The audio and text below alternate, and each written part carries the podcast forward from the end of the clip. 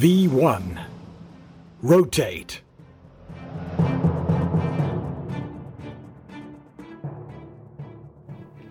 Ja, willkommen zurück bei der sechsten Folge von V1 Rotate, dem Podcast zum Abheben. Zu Gast ist bei mir heute Thomas Eigner und uns verbindet nicht nur die Leidenschaft für die Fliegerei, sondern Thomas Eigner ist auch Österreicher. Man hört sie nicht genau an, aber er lebt seit Jahren in München Vorher war er beim Österreichischen Rundfunk, bei Ö3 lange Moderator. Thomas Eigner hat Fernsehsendungen produziert, Filme produziert. Er ist quasi ein alter Hase in der Medienbranche. Und seit eineinhalb Jahrzehnten kennen wir ihn vor allem als der Mann, der uns Pilots Eye näher bringt. Wer es nicht kennt, bei Pilots Eye werden Piloten mit mehreren Kameras auf ihren Flügen im Cockpit begleitet und Thomas und sein Team haben einen unglaublichen dokumentarischen Spürsinn dabei bewiesen, den richtigen Cruise an die richtigen Destinationen zu folgen, Details zu erklären, aber auch hinter die Kulissen eines Umlaufs zu blicken. Thomas, vielen Dank, dass du heute bei uns bist und vielleicht zum Einstieg, wie hat das Ganze angefangen? Ja, das Ziel war eigentlich eine Nische zu finden. Eine Nische. Äh, ich habe vorher als Auftragsproduzent auch für das ZDF und andere Sender in Deutschland gearbeitet und habe da gemerkt, dass man eigentlich ähm, alles verkauft. In dem Moment, wo man eine Auftragsproduktion macht, als Produzent, hat man quasi den, das Recht am Bild verloren, das Recht am, am, am Ton und ähm, ja, man hat quasi einmal abgeliefert und das war's. Und äh, mein Ziel war es damals zu sagen, ich möchte gerne etwas machen, wo ich selber die Kontrolle auch darüber habe, auch über einen längeren Zeitraum. Und damit war klar, es kann also kein fiktionaler Film sein, es muss eine Dokumentation sein.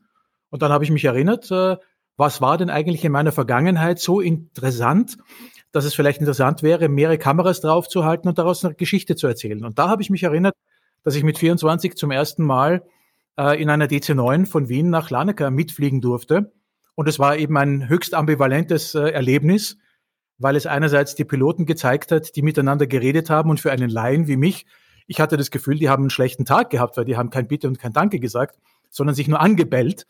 Wir wissen heute, das sind die Procedures. Das ist ganz normal und das ist auch nichts Unfreundliches. Aber je weiter wir auf Reiseflughöhe gekommen sind, desto mehr sind die freundlicher geworden und haben quasi, sind sie menschlicher geworden für mich.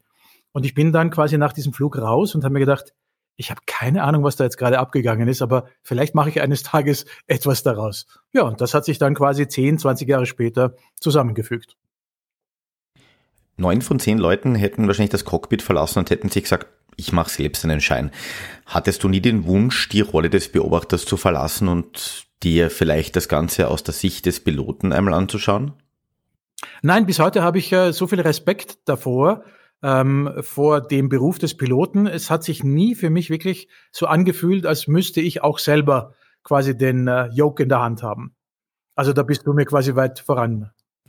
Du, wie schaut es eigentlich mit deiner Crew aus? Ähm, sind da Piloten dabei oder ist es vielleicht sogar besser, wenn die, die dabei sind, nicht Piloten sind, damit sie quasi das große Bild im Auge behalten und nicht jedes Mal in Verzückung geraten, wenn irgendwo ein kleiner Schalter irgendwie umgelegt wird äh, und sich quasi auf das, auf das große Ganze konzentrieren können? ähm, ja, also ich muss äh, dazu sagen, dass äh, es eigentlich so, wie es bei uns ist, perfekt ist. Und zwar perfekt ist es dann, wenn die Leute, die bei uns schneiden, äh, die quasi an der Postproduktion beteiligt sind, was von Fliegen verstehen. Also das heißt, entweder selber Simulatorflieger sind oder vielleicht sogar einen Schein haben. Wir haben sogar einen Cutter, der eine extra 300 fliegt, äh, auch für den Jochen Schweizer mit äh, Leuten. Also das heißt, ähm, in der Postproduktion und auch natürlich Kameraleute, äh, die sollten was von Fliegen verstehen, weil sie natürlich während des Fluges den Kopfhörer aufhaben. Sie hören den gesamten Funk und dann ist es natürlich interessant. Du weißt ja ganz genau, wenn du eine gewisse ähm, Höhenanweisung bekommst, wo du als nächstes hinschauen musst, weil die Hand von dem Piloten natürlich in der nächsten Sekunde genau dort ist. Für mich persönlich ist es aber besser, nicht Pilot zu sein, weil ich möchte quasi niemals das Auge meines Zuschauers verlieren. Also das heißt, ich bin quasi die Endabnahme, wenn du so möchtest, aber ich möchte nicht einem Cutter erklären, dass es bei einem Funkspruch eben einen, ein Readback gibt. Und das wüsste ein normaler Cutter eben zum Beispiel nicht. Die nächste Frage hast du ein bisschen vorweggenommen sozusagen, denn das ist Zielgruppe. Sag mal, für wen ist denn Pilot's Eye? Weil es geht natürlich auch am Ende des Tages darum, dass du mit deiner Firma Geld verdienst. Natürlich. Und ähm, ja, wen hattest du im Blick, als du damit angefangen hast? Weil es ist doch sehr, sehr spezifisch, was wir da zu sehen bekommen. Einfach erklärt. Ähm, wir haben einfach den ersten Film gemacht. Das war 2006, wo wir damit rausgekommen sind. Da hat damals Amazon gerade es zum ersten Mal ermöglicht, dass man selber Filme verkauft in Kommission. Also das heißt, man musste nicht Amazon überzeugen, dass man quasi diese Filme bei Amazon verkaufen möchte, sondern Amazon hat sagte, na ja, dann leg's bei mir aufs Lager und wenn es niemand kauft, kriegst du es wieder zurück. Und plötzlich haben diese Filme ihre Community gefunden, weil natürlich eine Community wie die Fliegerei sehr stark vernetzt sind und natürlich untereinander sehr schnell das erzählt haben. Das war unser großer Vorteil, weil wir dadurch auch kein Marketing in anderen Ländern machen mussten. Und mittlerweile ähm, wird äh, äh mittlerweile wird äh, Pilots Eye in 168 Ländern der Welt geschaut und gekauft. Ähm, dank Internet. Wenn es das Internet zu der Zeit äh, nicht gegeben hätte, hätten wir keine Chance gehabt, wenn wir nur den deutschsprachigen Raum bedient hätten. Und das war das Konzept. Also nicht ins Fernsehen primär, sondern gleich äh, primär DVD und Blu-ray. Sag mal, gibt es eigentlich einen Rhythmus dahinter? Weil zum Beispiel Apple, die stellen das neue iPhone immer praktischerweise zu Weihnachten vor. Oder wie schaut denn der kreative Prozess dahinter aus? Das heißt, wann kommt die nächste Folge? Also es gibt keinen Rhythmus, genauso wenig wie es einen, äh, eine Wunschtabelle gibt. Äh, ich möchte gerne mit der Fluglinie genau dort und dorthin fliegen. Da gibt's so unglaublich viele Faktoren, die da zusammenkommen, die einen Flug möglich oder auch unmöglich machen. Es sind einige Flüge im letzten Moment gecancelt worden, aus verschiedensten Gründen. Ähm, und dann stehst du mit deiner gesamten äh, Crew quasi am Flughafen und wirst wieder nach Hause geschickt. Also auch damit musst du rechnen. Und daher ergibt sich auch schon die Antwort, nein, leider gibt es keinen Rhythmus. Es wäre schön, wenn es einen Rhythmus gäbe, weil sich die Fans natürlich gerne darauf einstellen würden. Allerdings, wenn wir ähm, die Möglichkeit haben, so im Oktober, November fertig zu sein, dann geben wir natürlich nochmal richtig Gas, weil wir versuchen, äh, ins Weihnachtsgeschäft hineinzukommen. Aber unter uns Fans ist es vollkommen egal, ob wir vor Weihnachten kommen oder zu Silvester. Fans äh, haben vorher schon längst bestellt. Du hast einen wichtigen Punkt angesprochen, das ist die Vorlaufzeit. Das heißt, die Zeit, bis irgendwo jemand in ein Cockpit mit einer Kamera darf. Wie schaut denn der Prozess aus und welche Vorbereitungen sind denn eigentlich notwendig, bevor ihr mit einem Flugzeug zu irgendeiner Destination abhebt? Also ein Vorlauf im Schnitt ist zwischen ein bis zwei Jahren. Ähm, zwischen dem Gespräch. Ähm, es ist selbstverständlich, dass kein Pilot ähm, jetzt quasi ins äh, kalte Wasser geworfen wird, außer einer, der äh, wurde ins kalte Wasser geworfen, weil Jürgen Raps, ähm, einer meiner Vorläufer bei dir, ähm, äh, in äh, Frankfurt bleiben musste wegen Streiks damals. Und dann gab es den Frank Lunemann, der den Flug nach Seattle durchgeführt hat. Der hat, glaube ich, wirklich erst in der Früh davon erfahren. Frank, du hast leider Pech gehabt, du bist heute Standby. Jürgen kann nicht fliegen. Ach, und da ist noch ein Kamerateam an Bord. Und wie hat der darauf reagiert? Not amused. also wir mussten, äh, es hat gedauert, bis das Eis gebrochen war. Mhm. Und dazu zu deiner Frage, natürlich, alle anderen Piloten haben, mit denen haben wir vorher Gespräche. Ich habe die alle persönlich vorher getroffen. Man spricht darüber, was die Vorteile, was die Nachteile sind. Man muss sich das immer so vorstellen. Ähm, ein Cockpit ist etwas sehr Intimes und vor allem, es ist etwas bei Start und Landung, das weißt du aus eigener Erfahrung, kannst du dich auf nichts anderes konzentrieren als auf deine Funktion. Mhm. Das heißt, da brauchst du die hundertprozentige Sicherheit, dass die Leute, die da hinter dir sitzen, keinen Blödsinn machen. Und dieses Vertrauen musst du erst einmal aufbauen, damit die auch wirklich wissen, wir wissen, wovon wir sprechen, wir wissen, was wir tun und wir wissen, dass wir nur Gast sind. Aber vielleicht noch ganz kurz zurück zum Anfang.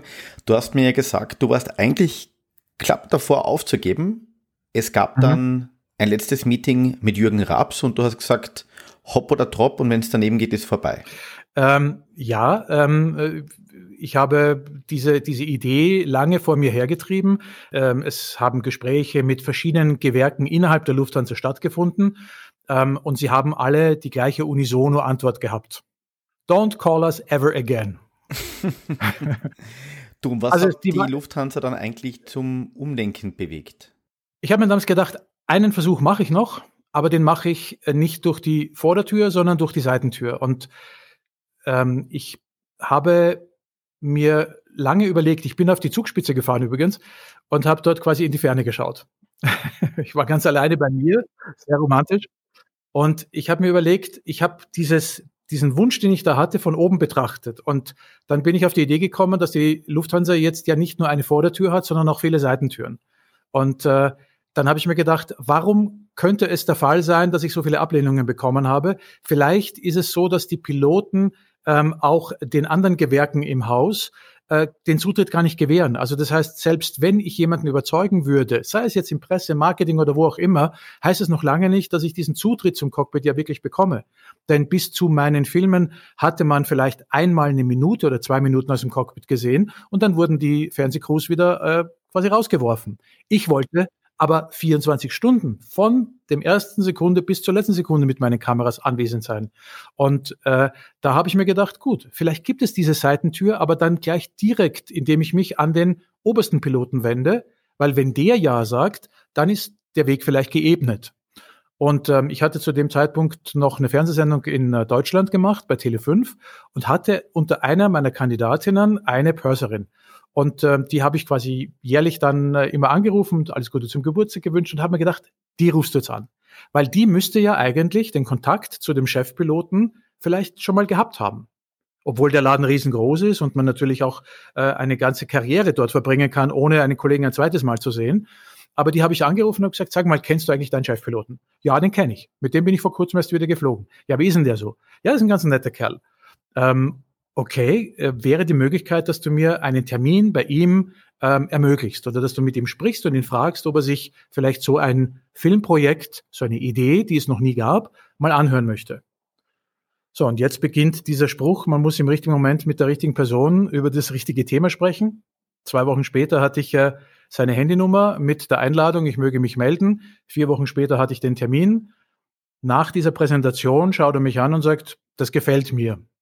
Und das war der Moment, wo ich mich in dem Raum umgesehen habe und nach venezianischen Spiegeln geschaut habe, weil ich mir gedacht habe, das ist eine versteckte Kamera. Ich wäre jetzt seit einem Jahr für verrückt erklärt. Und hier sitze ich mit dem obersten Piloten der Lufthansa und der sagt, das gefällt mir.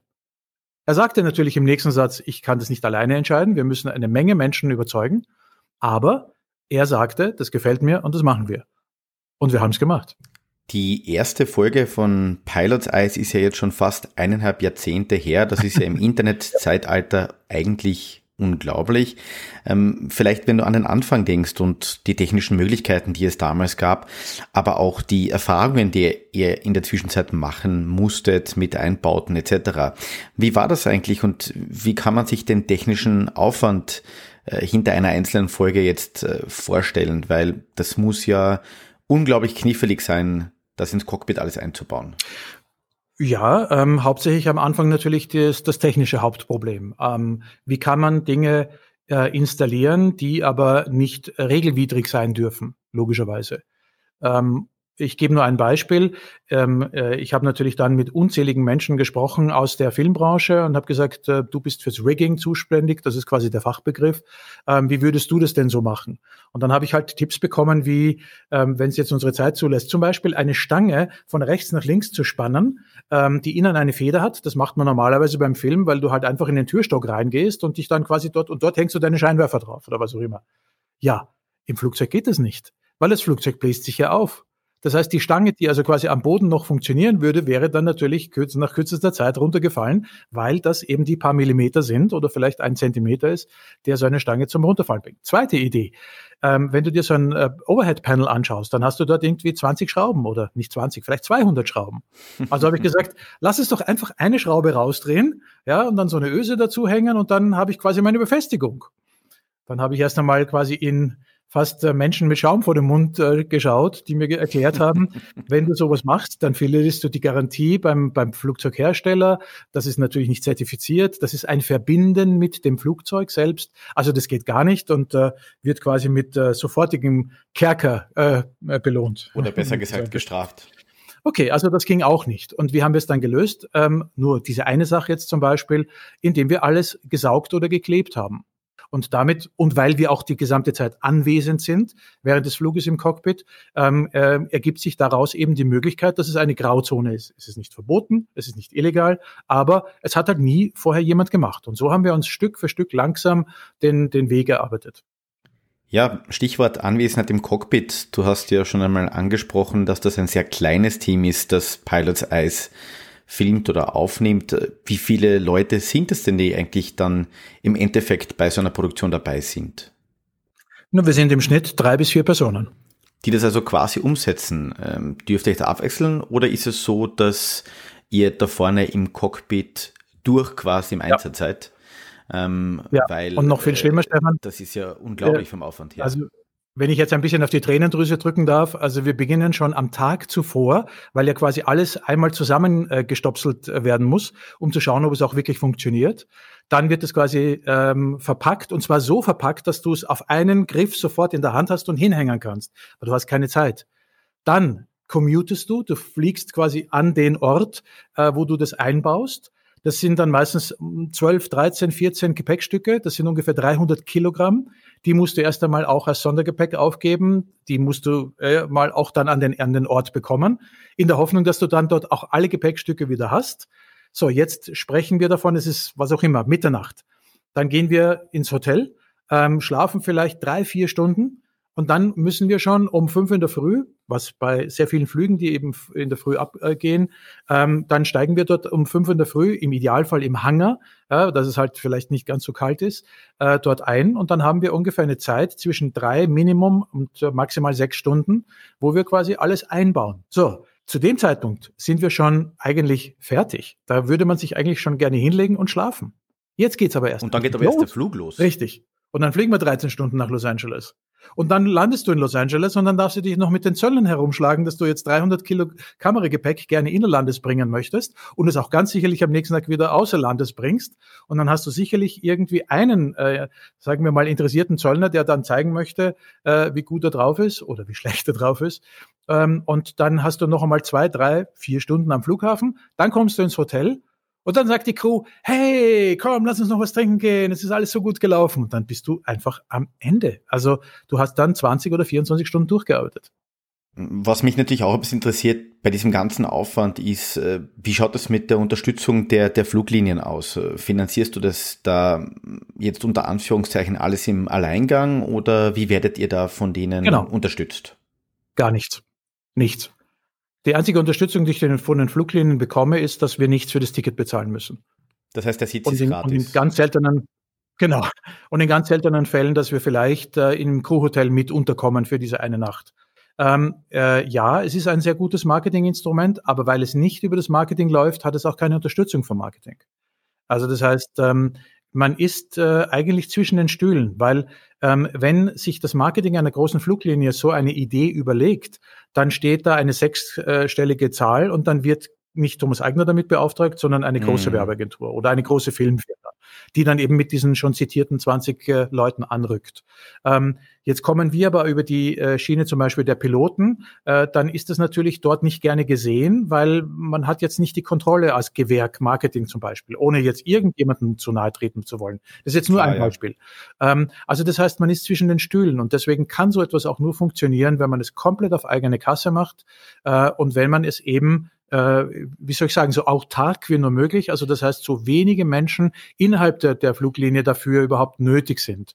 Und um den Satz fertig zu erzählen, dann ist, kommt der Punkt, dass es, wenn es um Genehmigungen und diese ganzen Sachen geht, dass man natürlich auch aktiv selber sich in diesem äh, Prozess mit einbringt, dass diese Menschen, die, äh, äh wie soll ich sagen, einen begleiten müssen, ja, so wenig Arbeit wie nur möglich haben.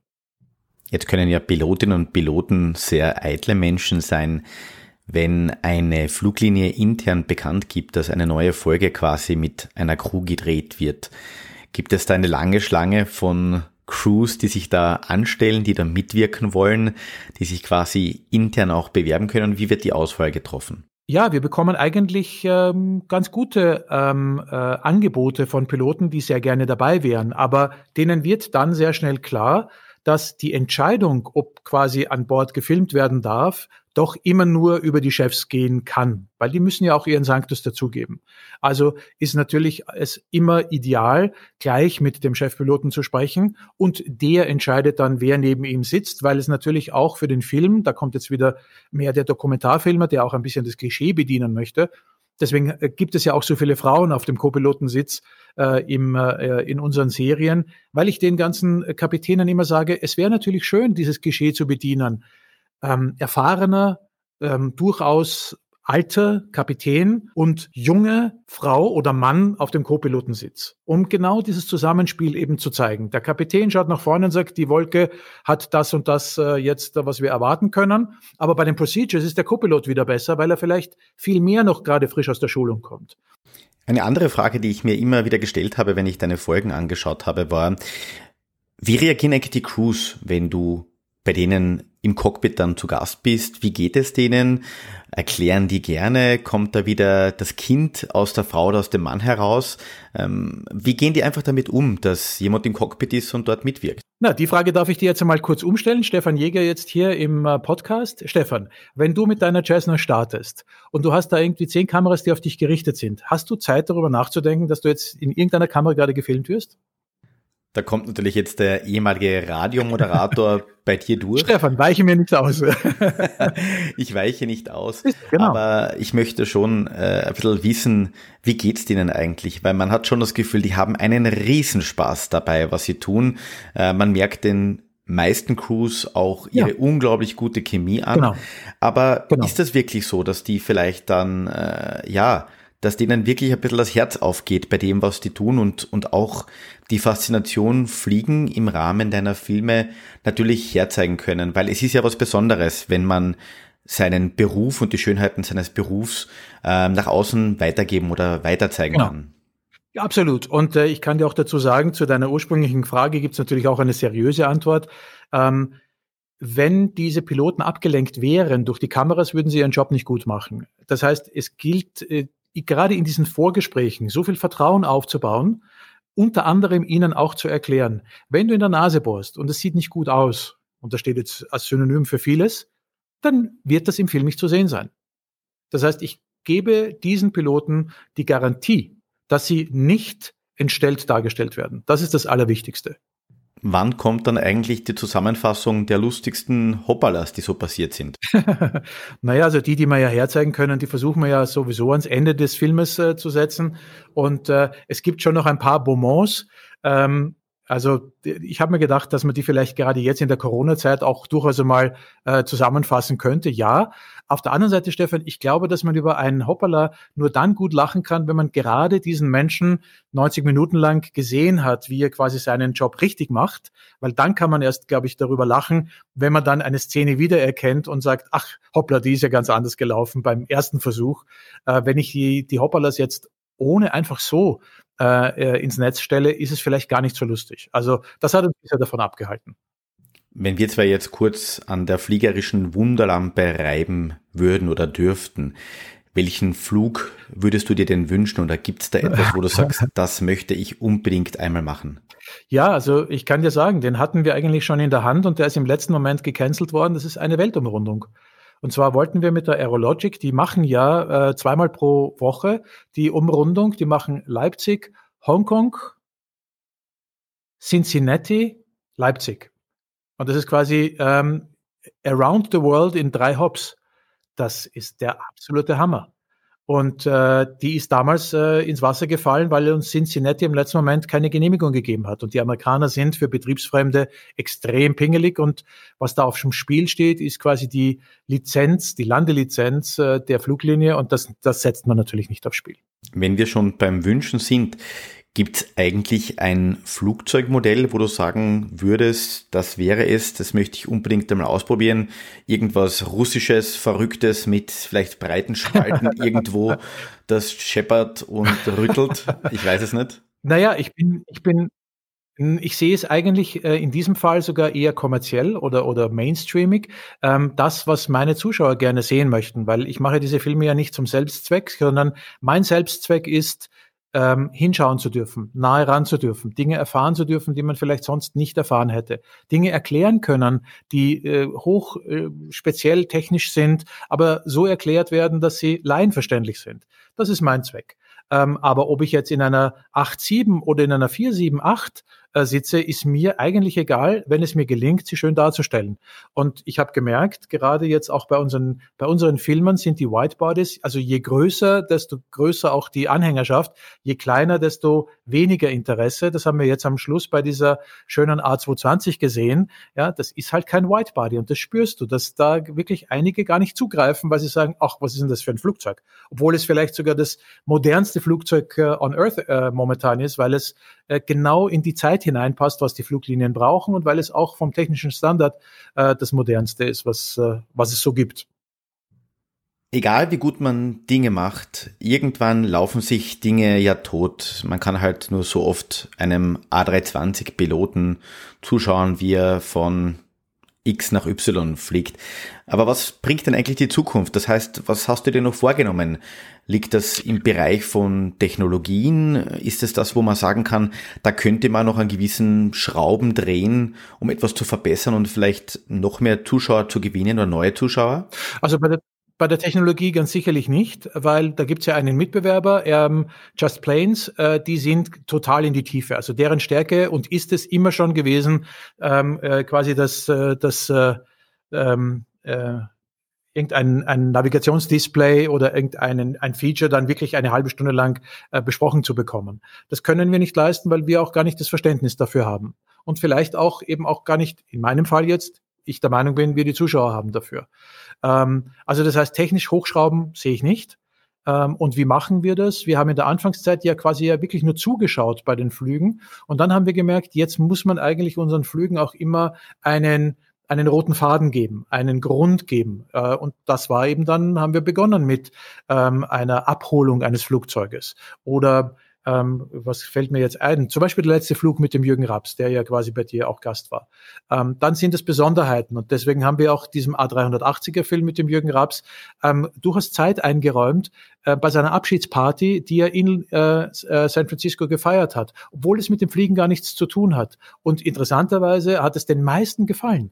Ja, interessanterweise ähm, haben auch die Flieger, die eigentlich nur gerne Cockpit haben wollen, gesagt, ja, das war interessant zu sehen, wie jemand, der so lange aktiv äh, geflogen ist, wie der quasi seinen letzten Flug begeht.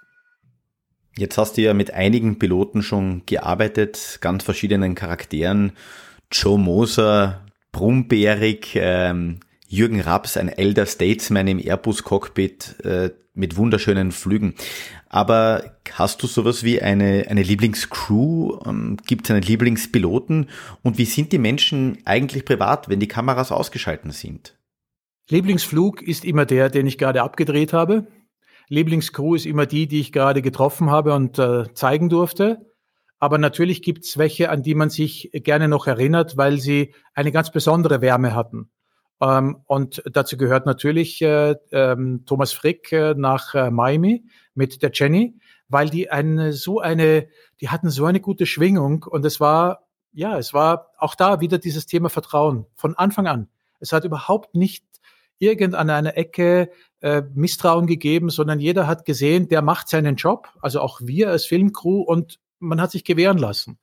Ähm, aber genauso der, der, Peter Koch und äh, die Tina Schwabe jetzt beim äh, aktuellen Film äh, nach London City. Also auch ein eingeschworenes Team. Jetzt muss man dazu sagen, beim Peter Koch und bei der Tina Schwabe, die Tina ist im auch im Management-Team von Peter. Das heißt, die kennen sich schon viel länger und die haben auch schon viel mehr Zeit miteinander verbracht und deswegen sind die auch ganz anders im Umgang. Ein Glücksfall für einen Dokumentarfilmer, wenn er eben quasi so ein Team da abbilden darf. Also das heißt, ähm, aber auch genauso ein Joe Moser, mit dem ich äh, dann äh, in Hongkong gesessen bin und äh, er mir quasi dort äh, die ersten Lokale gezeigt hat. Äh, und äh, und der, gerade der Joe ist ein, natürlich, wie du es richtig gesagt hast, ein bisschen mehr der Patriarch, aber auf der anderen Seite ähm, alle Menschen, die ich bisher kennengelernt habe, die gerne Piloten werden wollten, haben mir gesagt, wenn ihnen jemand Fliegen beibringt, dann würden sie es am liebsten beim Joe Moser machen obwohl er so ruppig ist, obwohl er so manches Mal vielleicht verletzend ist. Aber offensichtlich ist er der, der am besten dieses Gefühl äh, transportieren kann, also quasi mit geschlossenen Augen und mit, mit, mit Handschellen ja, noch ein Flugzeug landen zu können. Was mir aufgefallen ist, war, dass du bei schon zwei Abschiedsflügen von Piloten dabei warst. Drei. Stimmt, es waren sogar drei. Entschuldigung, du hast recht. Norbert Wölfle, Jürgen Raps und Joe Moser. Was ganz interessant war, der Norbert Wölfle, der hat ja quasi bei dir seinen Abschied gefeiert, ist wieder genau, zurückgekommen. Ja. Aber bei den anderen, man sieht bei diesen Abschiedsflügen, dass diese Menschen nicht nur von einem Beruf, sondern von einer Berufung Abschied nehmen. Das spürt man, dass das für die Piloten was ganz Besonderes ist, aber auch ein ganz besonderer Moment, mit viel Gänsehautgefühl für die Zuseher, wenn man eben sieht, was mit diesen Menschen passiert. In welchem Moment? Ich glaube, in dem Moment, in dem die Menschen realisieren, dass es eben ihr letzter Flug ist. Okay. Kannst du dich an die Szene noch erinnern, die die Gänsehaut gemacht hat? Ich weiß es gar nicht so richtig, aber naja, beim, beim Jürgen Raps weiß ich es doch. Das war nach seinem letzten Flug, als er bei seiner Abschiedsfeier seine, seine Kapitänstreifen seinem Assistenten überreicht hat. Da hat man einfach gemerkt, dieser Mann, der dieses Riesenflugzeug kommandiert hat, macht hier gerade live einen Schnitt. Und links von dem Schnitt ist das alte Leben in der Luft und rechts von dem Schnitt ist das neue Leben, das vielleicht mit diesem Beruf und der Berufung nichts mehr zu tun hat. Ja, vollkommen richtig erkannt. Äh, das war auch der Moment, deswegen haben wir auch zum Beispiel äh, bei dieser Szene von Jürgen Raps, über die du gesprochen hast, wo Sascha Unterbahnscheid äh, der jetzt Kapitän ist und der auch äh, ähm, Flottenchef ist von der 320er Flotte. Ähm, deswegen haben wir den Harald Tschierer, das ist der Co-Pilot aus dem 380er Film, danach draufgeschnitten, wie er wirklich mit dem Taschentuch sich die Tränen trocknet, weil es ein so hoch emotionaler Moment war. Ähm, und an so einer Szene schneidest du sehr lange, weil du dir überlegst, ist es zu viel, ist es zu wenig, wie kannst du dieses Gefühl, das in diesem Moment herrscht, und wie kannst du dieses Gefühl, das du eines Tages beim Stefan Jäger auch äh, quasi rüberbringen möchtest, jetzt äh, schneiden? Und ähm, es freut mich, dass du diese Szene eben zitiert hast. Und beim Joe Mose ist diese Szene, diese wichtige Szene, wo er alleine im Cockpit sitzt und zum ersten Mal gefühlsmäßig für uns als äh, Filmcrew realisiert, jetzt ist es wirklich die letzte Landung. Und äh, das ist äh, der Moment, wo er dann äh, sagt, okay, Arschbacken zusammen und da muss ich jetzt durch weil er sich eigentlich immer drücken wollte vor diesem letzten Moment, weil er nie in seinen 40 Jahren Fliegen darüber nachgedacht hat, wie wird sich das anfühlen, sondern dass ihm das quasi wirklich knallhart getroffen hat. Oh Scheiße, jetzt ist wirklich, das ist die letzte Landung in Leipzig. Es gibt ja dieses berühmte Fliegersprichwort, entweder du weißt, es ist der letzte Flug oder du weißt nicht, es ist der letzte Flug. Aber was ganz anderes. Auf welche nächste Folge können wir uns denn eigentlich freuen? Naja, gut, durch Corona ist momentan alles offen und deswegen wäre es jetzt müßig, irgendetwas äh, zu erzählen. Ähm, äh, das ist ähm, auch wie in der Vorbereitung, was du am Anfang gefragt hast. Man hat ganz viele äh, Gespräche, man hat ganz viele Pfeile im Köcher. Äh, davon werden äh, manche Sachen, ja, wir haben mit äh, Kollegen bei der Norwegian gesprochen, die jetzt quasi aufgelöst wurden. Die gibt's einfach am nächsten Tag nicht mehr. Und du bist aber in deinen Gesprächen schon schon äh, sehr weit. Also alles ist möglich und ich kann nichts wirklich äh, zitieren. Und es äh, könnte auch sein, dass wir vielleicht jetzt längere Zeit äh, keinen Flug machen, weil wir natürlich als äh, Produktionsfirma, äh, wo wir ja davon leben, von den Verkäufen, äh, natürlich auch schauen müssen, wo wir bleiben. Und äh, wir haben jetzt ein neues Konzept, das hat mit Fliegen nicht so viel zu tun, gerade in der Entwicklung, heißt Hotel View. Und äh, wir sind gerade dabei, unser Archiv zu durchforsten, weil wir natürlich die schönsten Bilder möglicherweise über Adobe Stock anbieten werden, was ja auch nicht äh, ganz äh, so schlecht ist, äh, wo man vielleicht damit ein bisschen was verdienen kann, natürlich mit Sicherheit nur ein bisschen etwas, aber es ist ein Versuch. Also das heißt, wir haben äh, in dem Moment, wo Corona kam, auch begonnen, uns in die Breite wieder zu denken. Und wir haben ja einen Film damals, äh, das könnte man ja auch mal kurz erzählen, Air, Air Lounge ist vielleicht bekannt. Das ist quasi ein Film, äh, wo wir 90 Minuten lang nur schöne Bilder genommen haben und nur Musik dazu genommen haben. Das ist dadurch entstanden, weil im letzten Moment der Inaugurationsflug nach Mexiko gecancelt wurde. Und wir vor einer ähnlichen Situation wie jetzt bei Corona waren, dass man quasi alles vorbereitet hat. Äh, Wochen, Monate lang und es im letzten Moment, eine Woche vorher oder am Tag gecancelt wird. Und dann hast du aber dein Team, das sind alles freie Mitarbeiter, dann musst du mit denen ja irgendwie was machen. Und dann sind wir hergegangen und haben gesagt, okay, wir gehen jetzt ins Archiv und wir machen jetzt quasi eine Air Launch oder die erste Air Launch Folge. Jetzt hast du schon mehr Zeit in Cockpits verbracht als so mancher Privatpilot, ähm, hast viele Crews begleitet. Gibt es etwas, was du quasi aus diesen Flügen oder aus diesen Cockpits für dich, für dein Leben mitgenommen hast oder gelernt hast, sagen wir es einmal so? Ich habe eine Menge mitgenommen äh, aus äh, diesen Erlebnissen im Cockpit, äh, aber ich habe auch aus den ganzen Gesprächen daneben eine Menge mitgenommen. Ähm, mir fällt jetzt gerade ein Gespräch ein, das ich in meinem Leben ab dem Tag äh, immer wieder zu Gutem äh, nutzen konnte. Und zwar war das der Moment, ähm, als Jürgen Raps zum ersten Mal ein Meeting einberuft in Frankfurt mit äh, den ganzen Vertretern der verschiedenen Gewerke, um quasi die Idee Pilots Eye vorzustellen. Und dann saßen da 10, 15 Leute am Tisch und haben schon unterm Tisch ihre Messer gewetzt nach dem Motto, dass den Herrn Eigner werden wir jetzt grillen oder den werden wir zerlegen. Und er sagte, meine lieben Kollegen, der Herr Eigner wird euch gleich etwas vorstellen, wofür es tausend Gründe gibt, es nicht zu machen. Ich möchte mit Ihnen, wie Sie heute hier sind, nur über diesen einen Grund reden, wie es möglich ist. Entschuldigung, ich muss mich korrigieren. Eine Frage habe ich doch noch und das ist die Frage von einem Freund, der hat gesagt, du frag den Thomas Eigner doch einmal, warum hat er noch nie eine super coole Pilot's Eye Folge aus einem Privatflugzeug gedreht? Äh, weil das sind ja auch wahrscheinlich zum größten Teil deine Fans, die da in der privaten Fliegerei sind, oder? Ähm, die Hauptkunden würde ich gar nicht so sehr nur in der Privatfliegerei ausmachen. Ich glaube, dass die Hauptkunden alle die sind, die selber gerne fliegen wollen würden oder die ähm, einfach nur wissen wollen, wem sie ihre Seele anvertrauen, wenn sie sich da hinten reinsetzen. Entschuldigung, warum ich eine Privatfliegerfolge noch nicht gemacht habe, weil ich nicht das Gefühl hatte, dass das eine breite Masse interessiert, Komma, weil ich noch nicht die Privatflieger kennengelernt habe, die sagen, hey komm, lass uns mal was machen. Das heißt, ähm, interessanterweise sind noch keine Privatflieger an mich herangetreten und haben gesagt, wir hätten da eine Idee, willst da nicht mit dabei sein? Und ich muss dazu sagen, ich hatte bisher immer das Gefühl, dass Privatfliegerei noch intimer ist als kommerzielle Fliegerei weil das quasi ja eine Dienstleistung ist. Aber bei einer Privatfliegerei, da nehmen die Privatmenschen ihr Geld in die Hand und wollen ihren Spaß haben. Und die wollen in einer viersitzigen Kiste sitzen und da aus dem Fenster rausschauen und hinten die Mädels sitzen haben, ist jetzt ja ein bisschen sehr klischeehaft, aber, aber ja, also ich habe bisher noch nicht das Gefühl gehabt, dass da ja, dass man da wirklich zuschauen kann oder dass es da eine Geschichte zu erzählen gibt. Ja, ich würde gerne mit, mit Smudo einfach über den Bodensee fliegen, weil der hat ja auch den Pilotenschein. Oder ich würde gerne mit Travolta in seiner, ich glaube, 3-7 äh, fliegen. Das wäre natürlich toll. Oder ich wollte in alten Zeiten mal mit Niki Lauda, der das auch mal gemacht hat, so einen Film, ganz, ganz, ganz früher, das schon vor 20 Jahren. Aber da gehört eben auch wieder dieser Zufall da gehört auch wieder dieser richtige Moment dazu und der ist halt bisher noch nicht eingetreten. Also das heißt, um deine Frage zu beantworten, es hat sich noch nicht die Möglichkeit ergeben und sag deinem Freund, er möge sich sehr gerne vertrauensvoll an mich wenden.